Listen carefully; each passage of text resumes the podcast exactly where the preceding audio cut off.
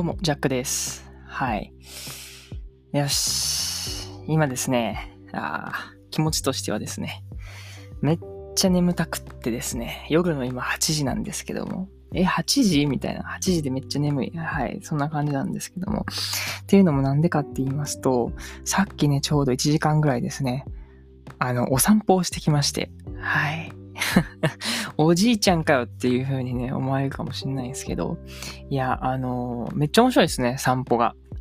うん。えーっとね、ちょうどこの、ま、夏の、はい、夜とか、うん、なんだろうな。季節の夜、冬の夜とかもそうやし、なんかね、歩きたくなるんですよね。ずっまあ昔って言ってもね、2、3年前ぐらいは結構ランニングでね、まあ散歩っていう名目ではあるんだけども、ランニングとしてこう実家を、の周りをね、走ってたんですけども。でも最近っていうかね、まあ名古屋来てから散歩ってあんましてないなと思って、まあ久しぶりにちょっとね、散歩しようかなと思って散歩して、で、もうせっかくなんで何も持たずにもう身一つで、ちゃんと服は着てるんですけども、身一つで、あの、思うがままに、ぼーっとしながら歩いてました。はい。でね、なんかすごい面白かったことが、はい、あの、まあ、一個見つかったっていうか、あったんで、なんかそれについてちょっと今日話していけたらなっていうふうに思います。ちょっとテンション低めな感じはしますけども、ご了承ください。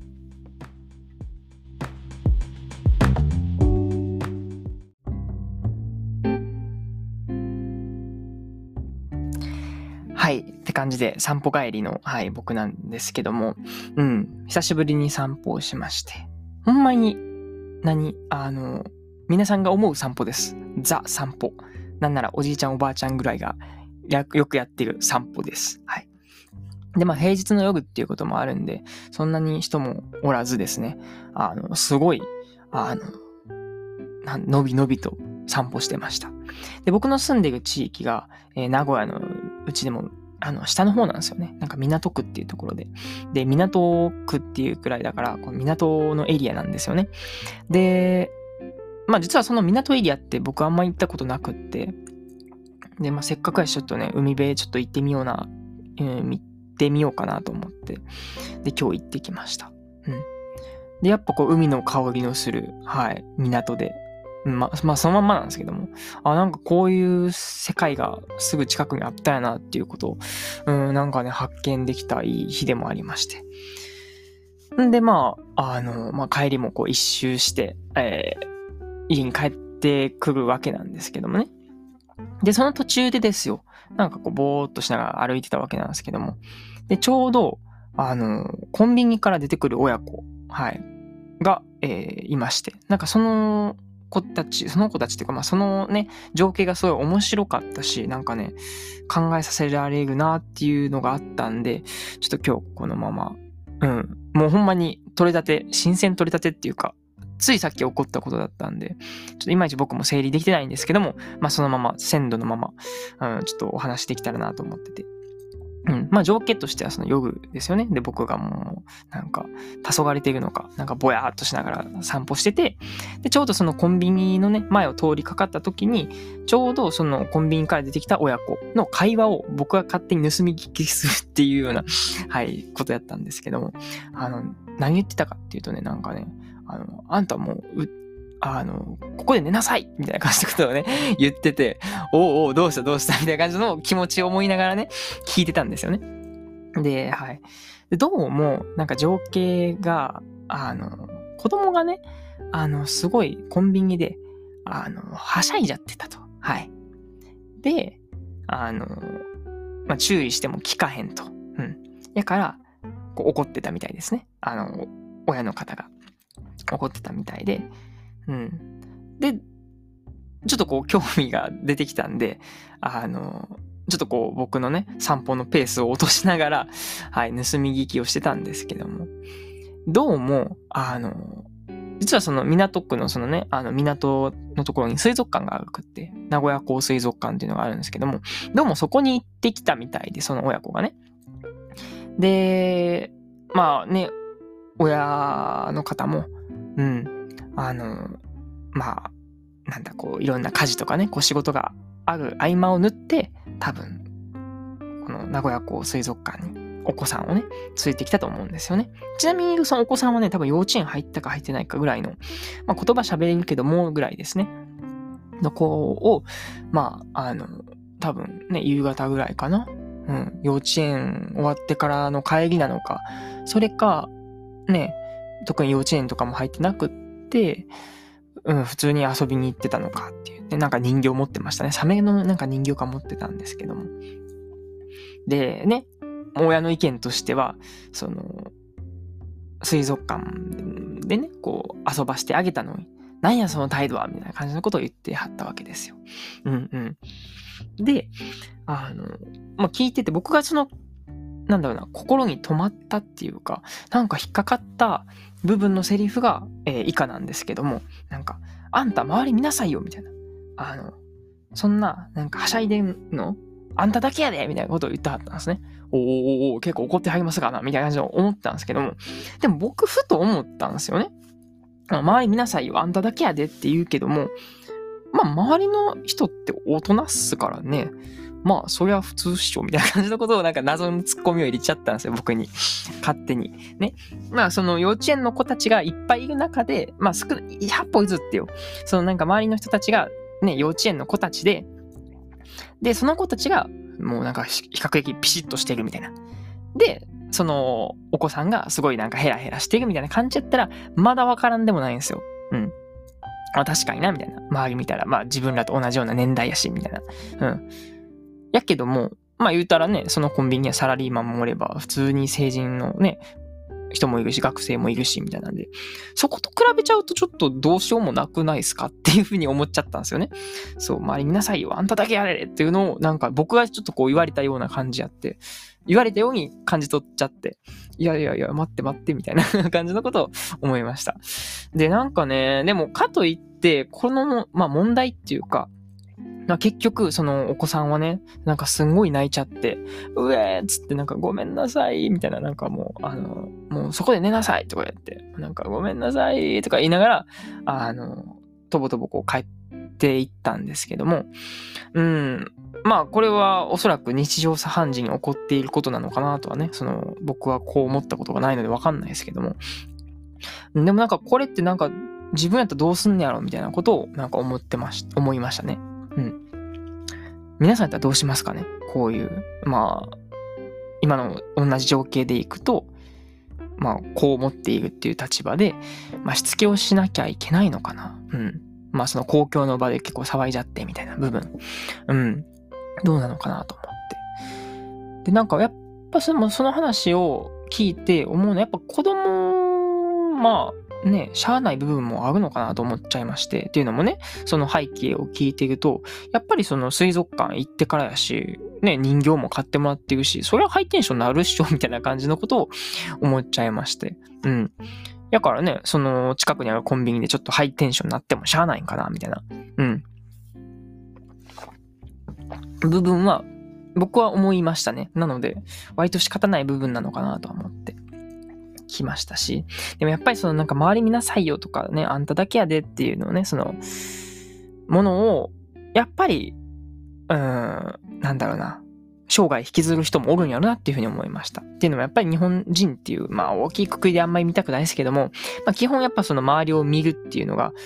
まあ当たり前に備わっているわけですよね。空気を読むっていうことができるのも結構日本人特有やったりするのかなとは思うんで、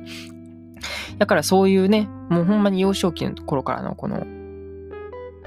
なんだろう、教育っていうか、うん、しつけみたいな部分が、あやっぱりこの大人になっても如実に出てくるなっていうふうには感じました。うん。別にそれがあかんとか言ってるわけじゃなくって、ああ、なんかそういうとこで出てくるんやろうなっていうのを、ただ思えたっていうだけであって、前提として別にこのね、あの、親子を見て、その、いや、このしつけは良くねえだろうって思うことは全然なくって、いや、むしろすげえなっていうとこなんですけどね。その、仕事しながらっていう部分とかも背景あるかもしれないですし、そもそもそんな僕が口出しできるような立場でもないし、みたいな。うん。でもなんかこう、見方変えれることできんねやろうか、みたいなことをね、なんか思っちゃいまして。うん。で、僕やったらどうすんねやろうなっていう部分を、うん、感じましたね。うん。でも、まあ僕やったら、うん、これどうなんかなって思うんやけども、あの、まあ子供がね、その、ね、水族館でもテンション上がってるんであれば、ね、なんか僕も、それにちょっと、ね、乗ってあげても面白いのかなとか思っちゃって。うん。でも正直その、どうなんやろね。まあ大人にもいろんな大人がおるからわかんないですけども、僕の場合は全然その子供が、なんだろうな、まあそれこそ赤ちゃんが泣くとか、あの、ちょっとこう、はしゃいじゃうみたいなんって、全然なんか、許せちゃうんですよね。許せるっていうか、全然そういう許す許さないとかの対象じゃないんですよね。なんか、もう成長の一つやんとかいう感じの、なんか味方になってるのかなと思ってて。だから僕の目線でいくと、あんまりその子供がはしゃいでようが、まあコンビニでちょっとね、こうキャッキャしてようが全然、あの、ああ、微笑ましくなっちゃうっていうか、部分なんで、僕やったら、僕が親であれば結構それについていっちゃうのかなっていうね、それこそ、なんか、あの、コンビニのパンの袋を取って、なんか、これお魚さんみたいみたいなこと言ったとしても、えー、そうだね、そうだねとか言って、なんか自分も、なんかそれにね、合わせちゃいそうなんですよね。で、結局、そ、なんか、子供も、その、別に騒がしくしたいっていうよりかは、多分ね、その親の、なんやろね、うん、注意を引きたいっていうか、うん。親と一緒にそのコミュニケーションしたいっていう部分とかが結構あるのかなと思うので、僕のね、予想としては。なので、もう普通に乗ってあげたら、うん、なんか子供も普通に喜ぶし、別にそんな異常なほど、なんか構ってよ、構ってよみたいなことを言うことはないのかなとは思いましたね。うん。果たしてこれが正しいのかどうかっていうのは正直わかんないし、何をもって正しいかっていうとこもわかんないし、うん。だからまあ僕としてはもう普通にシンプルにすくすく座ってもらえたらいいのかなっていう部分、うん、なのかなと思ったりね。なんか、まあでも、よ、よくいるってあったんですけども、やっぱそのね、あの周りを見てその自分を殺しちゃうみたいな人も、やっぱ中には多いのかなと、僕の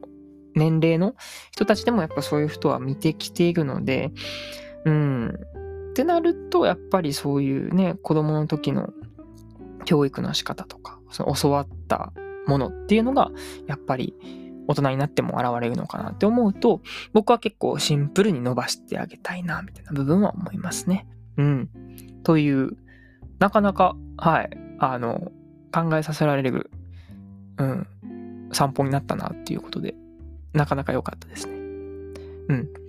やし、別になんかこの散歩をすることにそもそもなんか意味をなしてたわけじゃなくって、たまたま、その、散歩をしたことによって結果的にこういう話ができたっていうだけであって、別にそれを狙うために言ってたわけじゃないっていうのはあって、なんかそういうのも結局、うん、偶然を呼ぶきっかけになったりするのかなとか思ったりね、しました。うん。という、あの、ね、ただ僕が散歩をして、その時にちょっと、あの、得られた、はい、経験みたいな話をしたんですけど、割とこの散歩シリーズ面白いなと僕の中では思ってて、それこそね、散歩しながら、結構僕ね、ブツブツつぶやいてるんですよ。多分散歩しながらとかでもなんか、うわめっちゃ綺麗とか、なんか、え、この線どうなってんねやろ？とかいうのなんか言ってるんですよね。うん。さすがにでも、あの、人がいたらちゃんと見は、なんだろうな、うん、わきまえてるとは思うんですけども、うん。知らずして言ってる部分もあるかもしれないんで。うんうんうん。なんですけども、なんか割とそれがね、結構、なんだろう、ストレートに、なんだろうな、言えてるっていうか、うん。少なくとも今こうやってアンカー、ポッドキャストでこう喋ってるよりかは自然体なんですよ。なんで、一回ね、それこそこうイヤホンつけて、あの、マイクつけて、でね、ポッドキャスト撮りながら散歩するみたいなのもちょっと面白いのかなとか思ったり、はい、しました。って感じで、まあ、結局散歩してみて、自分の思考の整理にもなったし、まあ、新たななんか発見みたいなのもあったよっていうことで、皆さんもよかったら、あの、ちょっとこう、デジタルツールっていうんですか ?SNS とかにちょっとこう、疲れたなっていう、うん、ちょっとこうね、時期にもなってくるのかなと思いますし、で、まあそもそもね、あの、なんだろう、外に出る機会が少なかったりする人もいるのかなと思ったり。うん。ただただ散歩をするっていうこともあんまりしないんじゃないかな。特にこういう若造たちは。若造たちはってお、おめえも若造だよって感じなんですけども。うん。なんで、まあおすすめとしては、もう、サンダル、はい。で、なんだろう、ちょっとこう、風通しのいい服で、もうスマホもなしで、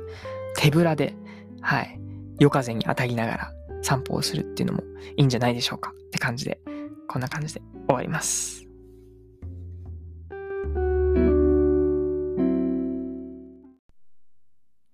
どうも、ジャックです。はい。8月ももう、えー、入ってですね、もう真夏真っ盛りな、えー、時期ではあるんですけども、皆さんいかがお過ごしでしょうか？はい。そうね、前回7月31日にですね、あの、甲子園というかね、あの野球観戦に行きましたよっていう話から、えー、続いておりまして。で、まあ、結局それが終わって2、3日経ったのがちょっと現在でございますと。うん。で、まあ、甲子園のね、話も軽く、はい、話できたらなとは思ってて、まあ、その、ね、決勝戦やったんで、あの、まあ、愛知の代表が決まりっていうところではあったんですけども、やっぱりね、うーん、この野球っていうのかな、まあ、スポーツがやっぱすごいなっていう部分をね、すごい感じましたね。ですし、まあ僕も少年野球をやってたっていう部分もあるので、最終回とかもすごい嫌だったんですよね。その特にその自分がその負けている、えー、状況で、で、ラストの打席とか。で、まさしく今回もね、その甲子園の夏が終わるチームと、これから続いていくチームね、まあ勝敗があるわけですから、あるわけじゃないですか。で、もう、9回の表で、え、ー、と、これを、まあ、抑えられると、まあ、0点で、えー、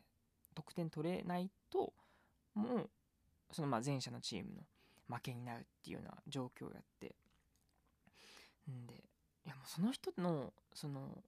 ね、バッターボックスに立つ心情って、なんなんやろうなっていうのもすごい考えさせられましたし、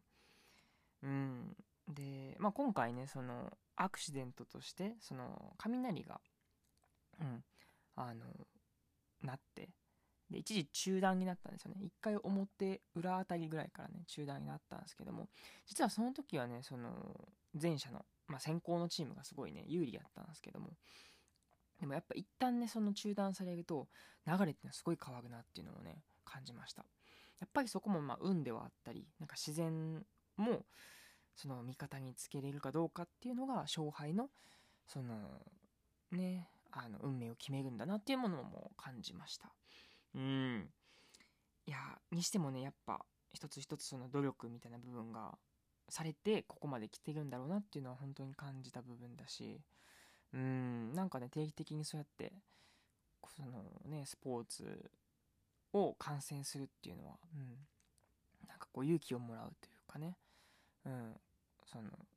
まあ、言うたらその子たちもね、その、まあ、表現者というか、ま、アーティストみたいなもんじゃないですか。もういろんなね、もう360度、はい、あ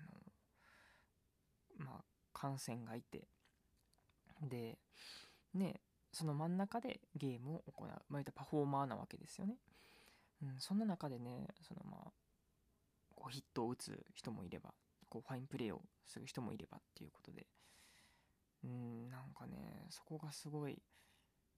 うん、多分僕とかではこう考えられないようなね、その雰囲気の中でやられてるんだろうなっていうのを感じておりました。うん。とても、はい、学びになったっていうかね、まあ面白かったし、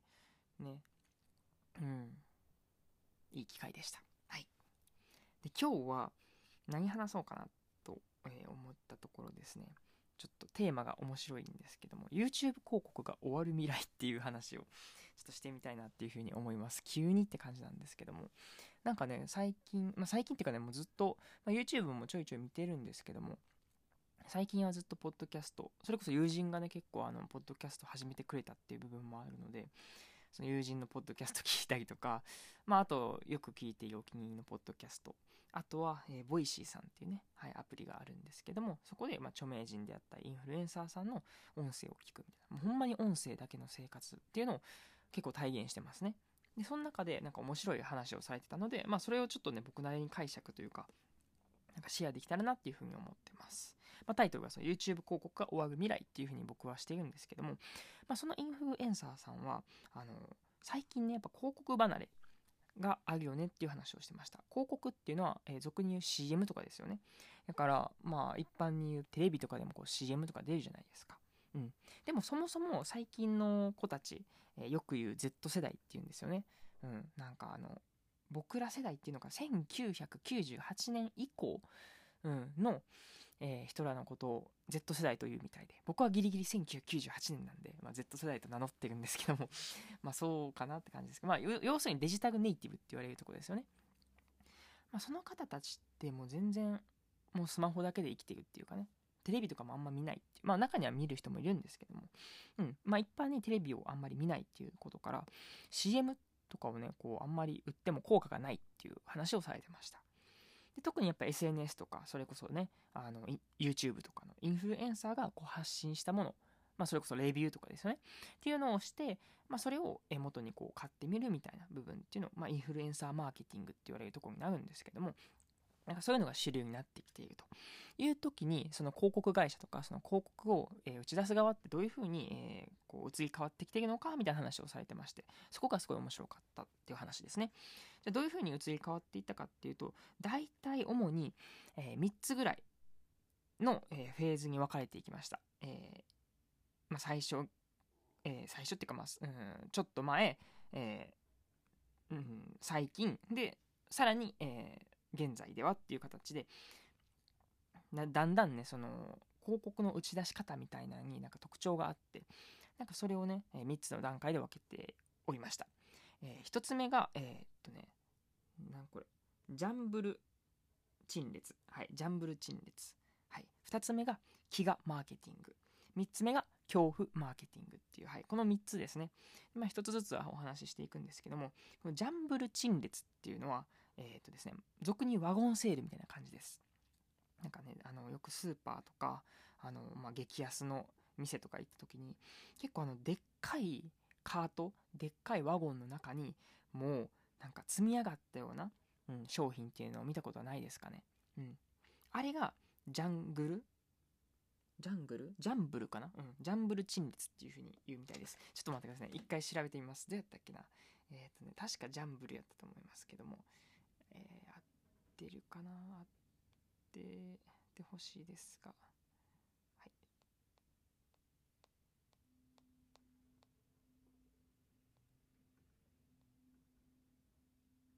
はい、そうですね。ジャンブル陳列ですね。で、まあ、それをすることによって、こう乱雑に積まれているわけやからあこれって絶対安いやんっていうねその結構乱雑に扱われているものってねもう処分したいよっていう部分であったりとか、まあ、基本そういうのって安いイメージがあるわけじゃないですかなのでそういうのを、えー、まあ、見せることによってあえて、まあ、安く、えー、なっているけども、まあ、結局量が売れるので売り上げとしてはこう成り立つっていうことでジャンブル陳列っていうのが、えー、されていたりします一つ目ですね。で、二つ目、飢餓マーケティングっていうので、これも結構ね、恐ろしいなと思ったんですけども、あえて、その店がね、その仕込む量っていうのを減らすことによって、その、お客さんに売り切れを体験させるっていうことを言われてました。いやー、恐ろしいなと思うんですけども、確かに、その、自分がほんまに欲しいものがあって、えー、例えばこうね、ショッピングに行きましたと。で、その時に、こう、売り切れを食らったら、何くそと。なんかね、もう、むしろ購買欲がそこで高まると思うんですよ。っていう、ほんまに人間の心理を逆手にとって、こういうのをマーケティングとして応用されているっていうのがちょっと恐ろしいなっていうふうに感じました。で、3つ目。これが恐怖マーケティングってことなんですけども、もうこれも言えたらね、もう、心理戦なわけですよ。まあ、恐怖ってことはこう、怖がらせるってわけなんですけども、例えば掃除機とかのね、この CM とかで、よくあの、カーペットのね、その中に、なんか断面図みたいなのに、なんかすんごいハウスダスト、まあ、ダニとか、なんか、飲みとかがいっぱいおって、それをこう吸ってるみたいなね。もう、ね、それをお茶の間でカーペットの上で、なんかね、スナックボリボリ食べながら、その CM とかね、なんか広告を見てたら、怖いわけじゃないですか。なので、そこで恐怖を促して購入させるっていうかね、ことをされてます。うん、めっちゃ怖いなっていうことでこの3つを紹介したんですけどもで自分僕が伝えたいなって思ったところがこの恐怖マーケティングのところで派生してなんか最近そういうなんか人をビビらせるとかなんか不安に陥れるマーケティングその CM 多いなっていうふうに感じてます。例えば YouTube 広告とかでもねあのまあ皆さんあの見たことあると思うんですけども例えばなんか脱毛とかなんか髭脱毛とか、ね、あとハゲについてとかね、なんかその人のちょっとこうコンプレックスみたいな部分につけ込んで宣伝をするなんかアニメタッチなんか動画ね、その、なんだろう、アニメーションタッチでこう書かれてるわけじゃないですか。うん。なんかそれが結構やっていいのかなっていうふうに、え思われてるみたいですね。で、なんかね、あの、データ？なんかね、その、僕は音声の、うん、ところから、えー、まあ、インフルエンサーさんとか、えー、有名な方がこう話されてたのをちょっと聞いて、それをちょっとこう2番煎じで使わせてもらうんですけども、どうも最近のその Google、まあ YouTube を扱ってるのは Google なわけなんですけども、Google からこうデータとして出たのが、基本その YouTube 広告を、えー、見て消費している、その YouTube 広告から購入した人っていうのは、基本低所得者が多いみたいです。はい。で、これ何を表しているかっていうと別に、えー、買ったやつがどうのこうのっていうことじゃなくって、結局継続的なその購買っていうのがデータとして出ないから、あんまり YouTube 広告が機能してないっていうような結果になっていくそうです。うん。まあ、低所得者がその見ているのであれば、それを購入したとしても、ね、まあ、結局1回で使い切ったりとか、ね、それこそ最近だったらその5000円の、例えばなんだろう、脱毛、何、脱毛剤？脱毛剤っていうのかな？が、えー、980円でとかね、なんか無料でみたいな、あるじゃないですか。うん。で、1回その罠に引っかかっちゃって、で、まあ、抜け出すのに、まあ、多少お金を払うんだけども、もうこんなところに信じてられるかっていうことで、抜けてしまうと。うん。まあ、最初の方はそれでね、こう、みんな騙されたとしても、売り上げが立つにしても、結局継続的にね、それは売り上げにはならないので、あまりその、Google からとしても、広告のね、なんかこの価値っていうのがあんまりないなっていうふうに気づいてるみたいです。何が言いたいかっていうと、広告、この Google は、その YouTube の広告だ、あ、言うてない。えー、YouTube の広告単価っていうのを今下げて、えー、いるっていうのが結構現状であるみたいです。はい。なので、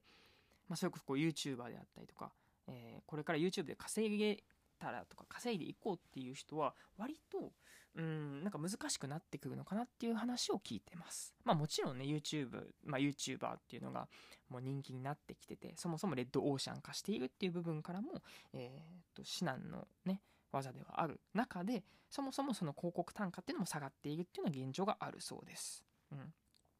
まあ、それでいくと、そのね、低所低所得者の購入っていうところでいくと、まあ、高所得者はあれですよね、YouTube プレミアムとかで、あの、課金して、別で課金して、えー、広告っていうのはもう見ないで、えっ、と、視聴を楽しんでいるっていう部分があるので、別にこの広告にお金を払う必要があんまりないっていうような結論を下しているそうです。ちょっと恐ろしいですよね。うん。ということで、まあ今日のテーマでもありますように、この YouTube 広告っていうのは終わる未来っていうのは、もうそろそろ来るんじゃないのかなっていう話をしたいなって思ってました。じゃあ次に来る広告って一体何やねんって話なんですけども、はい、皆さんやったらお察しの通りだとは思うんですけども、おそらく音声市場が来るだろうっていうふうに言われてます。はい。音声広告ですね。実はその今でもね、音声広告っていうのは、えー、動画広告の単価の、単価がですね、えー、およそ10倍って言われてます。はい。うん。で、かつ音声市場もなんかね、最近の米国のなんかね、その音声の記事っていうのをこう拝見したんですけども、その時に、あの、ネットフリックスユーザーよりも、ポッドキャストユーザーの方が多いっていうのが、えー、アメリカの方で、もうデータとして出ているみたいで。もうね、言うたらアメリカのトレンドっていうのは、後々ね、日本に、えー、遅れてやってくるっていうのがもう主流なわけじゃないですか。例えば、ビーガンとか、あと、なんだろうな、まあ、LGBT、まあまあ、これは、あれかな、まあまあまあ、その、流行りっていうよりかは、まあそういう概念みたいな部分ですけども、まあ要するに新しい概念っていうのはアメリカから日本にもう移っていっているっていうのはもう、ね、当たり前じゃないですか。っていう中でもう音声もそろそろ来るよねっていうのが、えー、まあ、僕の中で予想できております。はい、音声の広告が、えー、もう増えてきていて、さらにその音声を聞く、えまあ、人もまあそうだし、えー、そっからその買ってくれる人っていうのも、購買率っていうんですかね。もう結構高いみたいで。うん。で、あと、まあ、音声の広告もあんまり邪魔にならないっていう部分から、割とそのね、あの、動画よりも、まあ、ポテンシャルというか、うん、あの、未来はあるんじゃないかなっていうふうに言われているそうです。はい。っていうことで、まあ、今回ですね、この YouTube 広告終わる未来っていう話をしたんですけども、まあ、いずれね、何でもそうですけども、あの、始まりが来れば終わりが来るっていうように、うん。まあ、だんだんこう、廃れていくものもあるし、それがあるってことは、また新たに栄える部分とかもあると思うんで、もちろん、ね、その音声がこれから伸びるということにしても、ずっと音声もね、伸びていくわけではないので、また音声が伝えた時にまた別のね、何かが来るかもしれないので、まあ、それは、えー、まあ、新しいものをちょっとこう調べながら、うん、あの、まあ、ニュースとか見ながら、まあ、いろんな話を聞きながら、ね、そういうアンテナを張り巡らしていったらいいのかなっていうふうに思いますので、まあ、ひとまずですね、あの、こうやって、あの、音声聞いてくださっている皆さんはですね、あの、まあ、今後もちょっと音声のね、業界ってどうなるんだろうっていうのは、ちょっとばかり興味はあるのかなとは思いますんで、僕もね、あの、興味はありますんで、一緒に見ていけたらなっていうふうに思います。はい、これですね、2本撮りになってます。前回からですね、ちょっとまたあのインスパイア受けまして、ちょっと話したいなっていうことができたんですけども、前回ですね、最後ら辺に、なんか動画コンテンツ結構刺激強すぎじゃねみたいな話をしたと思うんですけども、まあそれについてちょっとね、あの、うん、まあ思い出したっていうか、ああ、こうなんだっていう、なんか自分の中で整理ついた部分があったんで、それについてちょっとお話しできたらなとは思ってまして。まあ前もね、その動画コンテンツに対しての音声コンテンツの魅力みたいな話をね、はい、あの、したんですけども、うん。まあ僕は結構最近音声派みたいな感じで、まあもう何々派とかはないんですけども、最近は音声の方がよく聞いているっていう感じですね。っていうのも、すごい楽なんですよね。それは、聞いてる方もそうやし、収録する側もそうっていうことで、なんかお互いがウィンウィンな感じ、はい、をしております。まあ一方、YouTube ってね、まあ動画コンテンツなんですけども、結構大変なんですよね。それは。動画編集する側も大変やし、だから見る側は、なんだろうな。まあ大変じゃないっちゃ大変じゃないんですよ。だけども、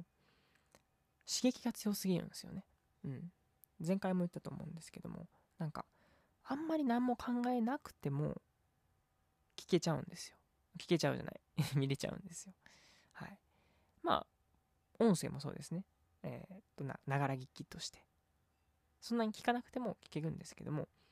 結構傾聴するっていう部分が多かったりします。し、まあ、音声だと、あの、動画の見たく、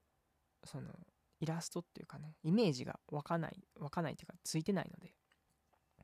自分でイメージする必要があるんですね。なのでその分自分でこう働きかけが必要あるんですけども、自分でこう想像する力みたいなのは養えるんかなと思ってて。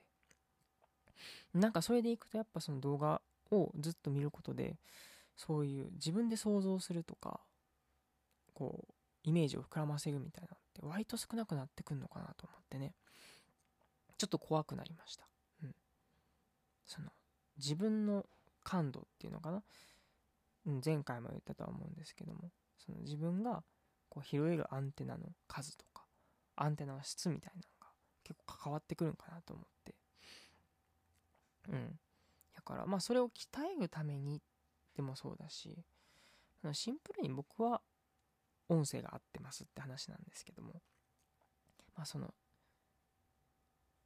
コンテンツ自体が持ってる刺激の強さみたいなのは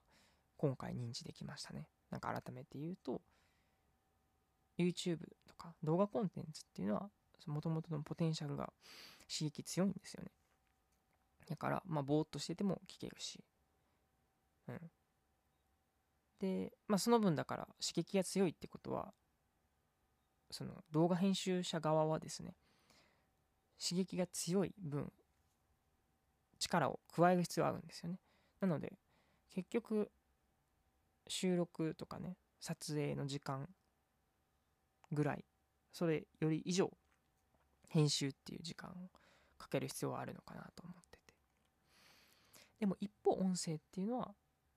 お互いがウィンウィンっていうかねすごい軽い感じなんですよ。本当に。多分こうやってね今聞いてくださってる方も何かこうしながらとか寝ながらとか何かしながらっていう人も多いだろうし、でももうただ聞くだけっていう人でも別にもう目は使ってないんで、自分の中で想像しながらこう聞かれてる方も多いんかなと思って。なんかそっちの方がねあの、まあ、僕も話しててなんか楽ですし。うん。で聞いてる側も楽なんですよね。うん。なんかそのなんだろうな。お互いがうん。ゆゆっくり、うん、ふわっとしてて、いいなっていうのが音声コンテンツですね。やしなんか難しいのがなんかその魅力をどうやったら伝えれるんだろうっていうのは思いますよね。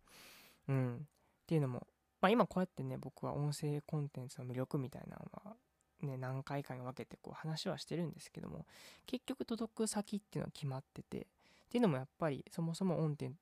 音テンツじゃない。えー、音声コンテンツで、ちょっと略して音テンツになりましたけども、音声コンテンツに興味がある人が今こうやって聞いているわけやから、なんかその人たちはもう大体知ってくれてるわけですよね。認知してるわけじゃないですか。この音声の良さとかっていうのを。うん、やけども、ね、その、そもそもこの音声にこうなんだろうな経験のない方っていうのは入ってきにくいですよねだからまあいつになったらそういう時代が来るのかなとかまあそれでいくとね動画コンテンツもそもそも昔はスマホも全然なかった時代とかは動画って多分そんなね見られる機会ってなかったんかなと思ってて。で、それでね、YouTube っていうプラットフォームができてから、動画動画動画みんな言うようになって。で、見るようになって。はい。っていう流れになっていると思うんで、結構ね、音声ももうすぐなのかなと思ったりして、うん。結構僕は楽しみですね。その、いつどこで誰が音声音声版 YouTube を作るのかもしかしたら今できてきているのかもしれないしでその頃にいかにして僕のこの音声をなんだこう親しんでもらえるようになるかいかにそのスタートダッシュを切れるかみたいな部分も関わってくるのかなと思ってるんでそこもちょっとこう考えながらはい、今後もちょっと音声取っていきたいなっていうふうに思います。おそらく、あの、お察しの方も多いかと思うんですけども、すごい眠たくってですね、もう今、ほぼ目を閉じながら、もう感覚だけで喋ってます。はい。なんかそういう感覚に頼ることができるのも、音声ならではなのかなと思ったりしております。こんな感じで